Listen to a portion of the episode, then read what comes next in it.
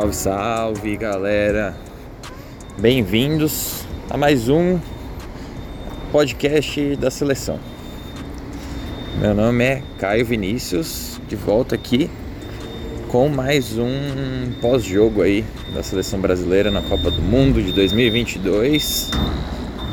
É, gravando no caminho para o transporte público novamente, então já peço desculpas antecipadamente pelo barulho que vocês vão ouvir, mas é, faz parte. Esse é o momento que eu tenho para gravar, então é, vamos lá. O Brasil ganhou, então estou gravando aqui na terça de manhã. O jogo foi segunda, às, a uma hora da tarde.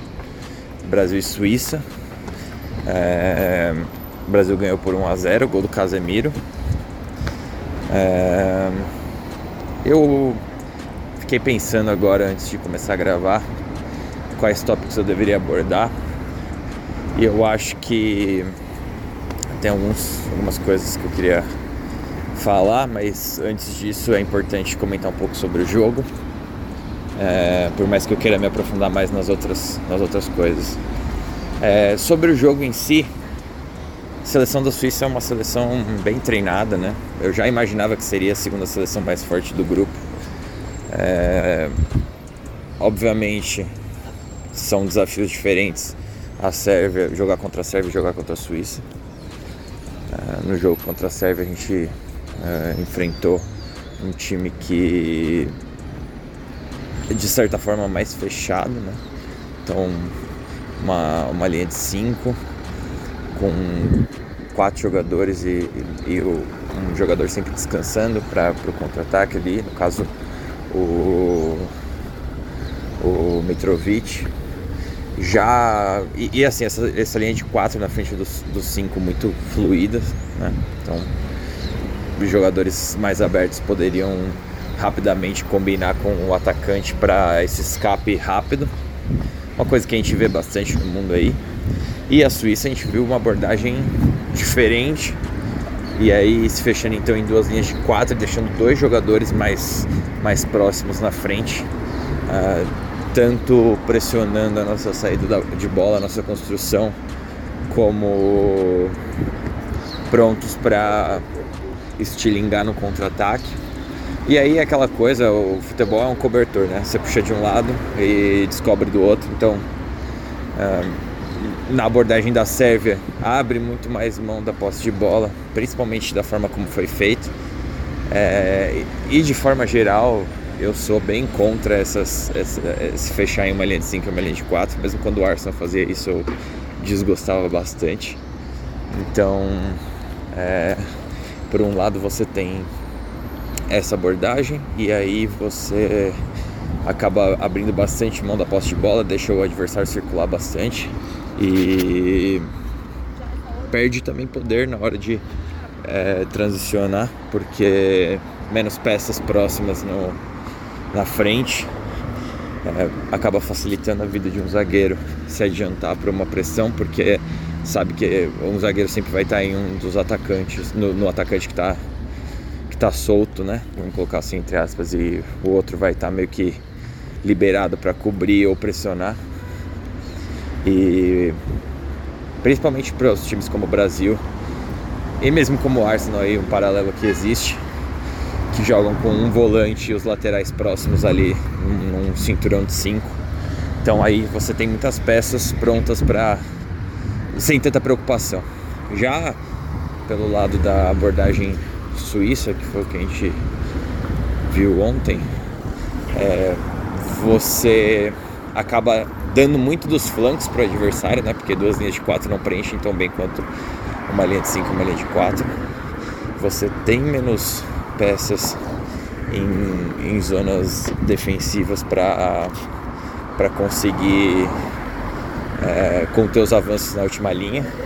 E aí eu penso especificamente nas situações em que é, o Brasil tenta explorar tanto os flancos como os espaços entre o lateral e o zagueiro. A linha de 5 ela preenche melhor também os espaços do lateral com o zagueiro, então estava clara a estratégia do Brasil ontem de usar essas cinco linhas ofensivas os dois pontas bem abertos, os dois meio-campistas no meio espaço e o atacante centralizado.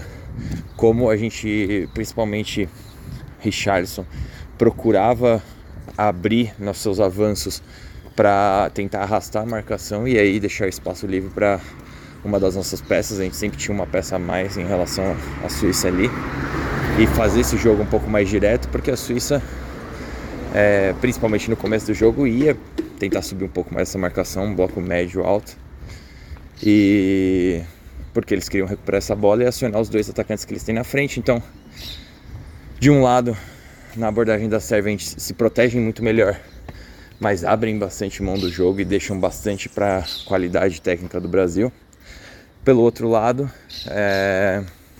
a gente tem um time que procura ser mais insinuante, né? Então, ter mais saída, ter mais chance de ferir o oponente, mas ao mesmo tempo se proteger um pouco menos na, nas zonas defensivas. Eu tendo a gostar mais da abordagem da Suíça de forma geral, porque é, no fundo, se você defende bem com competência, é o futebol mais gente grande que a gente tem se acostumado cada vez mais ver no Arsenal acontecer. E mesmo no Brasil, porque se você for para pensar, ontem, apesar da Suíça não ter criado grandíssimas chances de perigo, os momentos em que eles é, tiveram jogadores em boas posições foram porque o Brasil tentou construir e eles conseguiram recuperar a bola e aí não só o Brasil não tem essa rede de segurança como a Suíça também tinha mais peças avançadas, então eles poderiam ter criado algo melhor talvez, apesar do, das peças defensivas do Brasil terem tido uma, uma terem feito uma partida excelente. E aí eu acho que o jogo em si, uh, futebol de seleções é difícil, né, de ter uma desenvoltura muito grande no jogo propositivo. Acontece mesmo a gente ter jogos como ontem que faltou velocidade, faltou intenção no Brasil ao, ao, ao mexer a bola. Então, nas vezes em que a gente conseguiu é, atrair um, o adversário para um lado e jogar essa bola para a zona desprotegida, a gente criou boas chances, mas faltou faltou mesmo de, de treino, de, de entendimento, de, de entendimento no posicionamento, de entendimento da intenção do que a gente precisava fazer e faz parte e faz parte da, das circunstâncias do que é uma competição como a, a Copa do Mundo. Então aí já eu acho que a gente pode falar, ah, pô, entra tal jogador, entra XY jogador. Mas a realidade é que, no fundo, no fundo, o Brasil tem uma seleção muito boa e num dia em que uma peça está um pouco pior que a outra e a gente realmente vai atrás dessa substituição, é, o jogo volta a ser sobre o Brasil conseguir fazer mais do que as outras seleções fazem em média. E eu acho que esse é o grande ponto que eu tenho interesse em, em falar. É, como a gente tem que, às vezes, é, hum, a gente tem que é um pouco forte, né? Mas como é importante, na minha opinião, que o Brasil tenha um treinador como o Tite na seleção, porque a gente vê às vezes outras seleções que tem muito talento individual. É, talvez algumas seleções que tenham tanto talento quanto o Brasil. E aí eu acho que o jogo de Portugal, que vem logo em sequência, foi muito relevante nisso. É, seleções que não conseguem potencializar a capacidade dos seus jogadores, seleções que não conseguem extrair nem muitas vezes o mínimo de jogadores ótimos, excelentes e a gente no Brasil, apesar de para mim ser claro que o nível de futebol praticado não é do mesmo nível que a gente vê na, nos grandes campeonatos do mundo, a gente entender que o mínimo a gente entrega, o médio a gente entrega e muitas vezes o ótimo a gente entrega. Porque apesar das suas limitações, o nosso treinador potencializa suas peças. Então, é, por exemplo, a gente vê Thiago Silva, Casemiro, é, o próprio. O Alexandre entrou no segundo tempo, mas treinou e, e jogou nos, nos, últimos amistosos. A gente vê um Marquinhos que, apesar de ser talvez uma das melhores peças do PSG, a gente sabe que o PSG não alcançou o que queria nessas últimas temporadas, que era a Champions League. Então, mas principalmente Thiago Silva e Casemiro, acho que ninguém vai discordar disso, de que são peças que vêm de um, uma instabilidade muito grande no nível de, de clube. E olha o que esses caras têm entregado na seleção brasileira. Então, a gente está falando sobre. E aí também, acho que se faz muito relevante entender são peças defensivas também.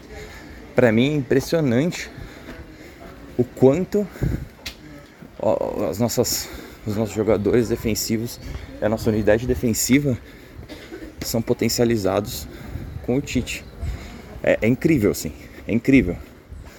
É, eu que acompanho o trabalho do cara mais tempo, porque Corinthians e tudo mais, já, já sabia que tudo para para comissão e para o Tite parte de uma solidez defensiva. Mas não abrir mão em nenhum centímetro dessa solidez defensiva, jogando muitas vezes com 4, 5 atacantes em campo, ou 4, 5 jogadores de mentalidade ofensiva, é impressionante assim. E é, nessas horas esse é um dos exemplos de onde eu acho que o Brasil entrega mais do que as outras seleções.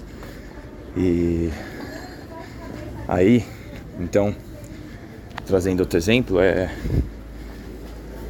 exatamente perceber o como o Brasil está bem posicionado para lidar com uma ausência que nem a do Neymar. Então acho que muito foi discutido assim. Meu ponto é muito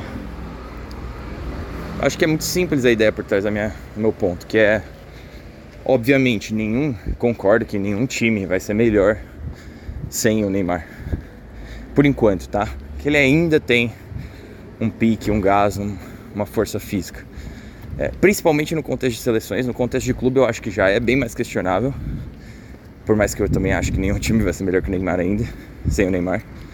Mas existe um momento em que fisicamente essas peças de luxo deixam a desejar num, numa, num ponto em que já não compensa mais na Premier League, por exemplo, você abrir mão de uma peça defensivamente para ter uma qualidade ofensiva muito forte. Acho que no contexto de seleções isso ainda não, não chegamos nesse ponto ainda. E além de tudo, a gente sempre viu, porque novamente o Tite é extraordinário, fora de classe nisso, uma mobilização extra do Neymar na seleção brasileira em nenhum, uma coisa que muitas vezes a gente até no começo da temporada viu de certa forma no PSG e mesmo em temporadas passadas, mas assim, desde que o Neymar ficou mais velho e começou a querer assumir esse papel de protagonismo, principalmente no PSG, já não é mais tão fácil fazer ele é, aceitar algumas situações dentro de campo e principalmente em entrega.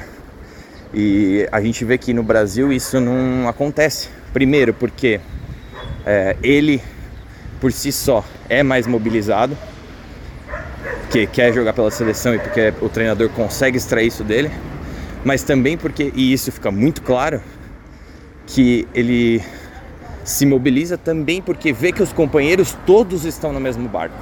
E isso é uma coisa que eu acho que o Neymar do PSG muitas vezes é julgado excessivamente, mas a gente sempre fala, Neymar, não só Neymar, mas o Neymar, Mbappé e Messi, é, a gente julgar o craque isoladamente sem pensar no contexto de elenco onde os caras muitas vezes todos eles não estão no mesmo barco é, isso causa obviamente uma uma falta de sintonia. Imagina você tá trabalhando se matando no emprego em que você vê que as outras pessoas estão não estão acreditando mais naquela mensagem naquela aquele caminho que você tem que que todos vocês têm que seguir. Você também não vai dar 100% porque você sabe que não vai fazer diferença. Porque os outros não estão dando 100%. Então, isso aí para mim é fora de série e eu acho que é, é, é, esse é o ponto. Nenhum time fica melhor sem o Neymar hoje em dia, principalmente a seleção brasileira. É, porque lá, não só ofensivamente com a bola ele entrega muito e fez falta no jogo de ontem. Talvez não tanto na, nos mesmos moldes do jogo contra a Sérvia, porque contra a Sérvia foi um jogo em que ele estava muito mais buscando essa bola de forma profunda, traindo a marcação dos, do adversário para conseguir abrir espaço nas costas do meio campo. Ontem a gente sentiu muito mais falta dele nos momentos já próximo da área. E a gente sabe quão decisivo ele é próximo da área de qualquer forma, passando, chutando ou combinando. Aí não, não há. ou infiltrando, sabe? Não há, não há dúvida. O ponto é que a gente não pode se vitimizar. A gente não pode falar é, ah, meu Deus, o que acontece agora? Cara, se o cara não jogar mais a Copa, o Brasil continua tendo, sendo a seleção favorita. E isso tem que ser claro, porque a gente quer balizar é, as coisas na régua do, do, do, gênio, do cara que faz tudo com a bola que for necessário. Mas aí a gente está sendo injusto com todos os outros talentos do nosso, nosso time que são acima da média, sabe? É, eu até comentei isso com alguns amigos meus, mas o Neymar não estava mais próximo de fazer aquele gol de bike no primeiro jogo que o Richarlison. Aquilo é, é ser decisivo naquele momento. É, não é qualquer, qualquer seleção que é, fala assim: vou bancar o Gabriel Jesus e vou colocar no lugar dele um cara que vai meter uma bike. Sabe? E se o Gabriel Jesus tivesse jogado, também é um talento acima da média. Assim como são Rafinha, assim como são. É, é, Vini Júnior, que ontem fez um jogo é, que deixou a desejar no, no, na forma terminal dele, mas que quantas bolas ele não recebeu e não atraiu e puxou e levou, sabe? Talentos acima da média, Paquetá acima da média. Ontem estava num jogo um pouco pior, depois ficamos sabendo que ele estava meio resfriado e tudo bem, mas assim, somente talentos acima da média. Ah, beleza, tem uma ou outra posição em que a gente poderia estar um pouco melhor servido, mas assim, ainda assim, não é como se quando a gente fala de. E aí o Galvão e desculpa o Casemiro também é, não entendem e eu aceito, mas a gente tem que pensar uma, duas vezes antes de levar o que eles falam no ferro e fogo. Quando a gente fala do Danilo, a gente está falando um cara multicampeão de Champions League, de Campeonato Espanhol, de Manchester City, sabe? O cara jogou pelo Guardiola, você acha que ele é um zero esquerda da bola? Pelo amor de Deus, né? Mesma coisa a gente fala do Alexandre. Então, quando quer falar, ah, porque a zaga, a lateral é fraca, não sei o que. Gente, hoje em dia, qual seleção do mundo que tá é, extremamente bem servida nas laterais, sabe? Pouquíssimos. A gente tem Portugal aí, que tem o João Cancelo e o Nuno Mendes, e aí pode entrar o Guerreiro, é, mas que o Guerreiro é mais um ala do que um lateral exatamente. Defensivamente, uma seleção que vier para cima de Portugal vai expor ele, principalmente se o Nuno Mendes machucou mesmo. Então, é isso. Eu acho que vitimismo é o que não cola comigo, sabe? É, beleza, machucou. Quem vai substituir? Só talvez o cara que decidiu uma semifinal de Champions ou um cara que foi a maior contra... os dois caras que foram em sequência as duas maiores contratações brasileiras da história da Premier League. Então, então a gente vai daí, tá? Gente, vou parar agora que cheguei no metrô. Se eu pensar em mais alguma coisa, eu adiciono na segunda parte. Mas se não, a gente fica por aqui. Valeu!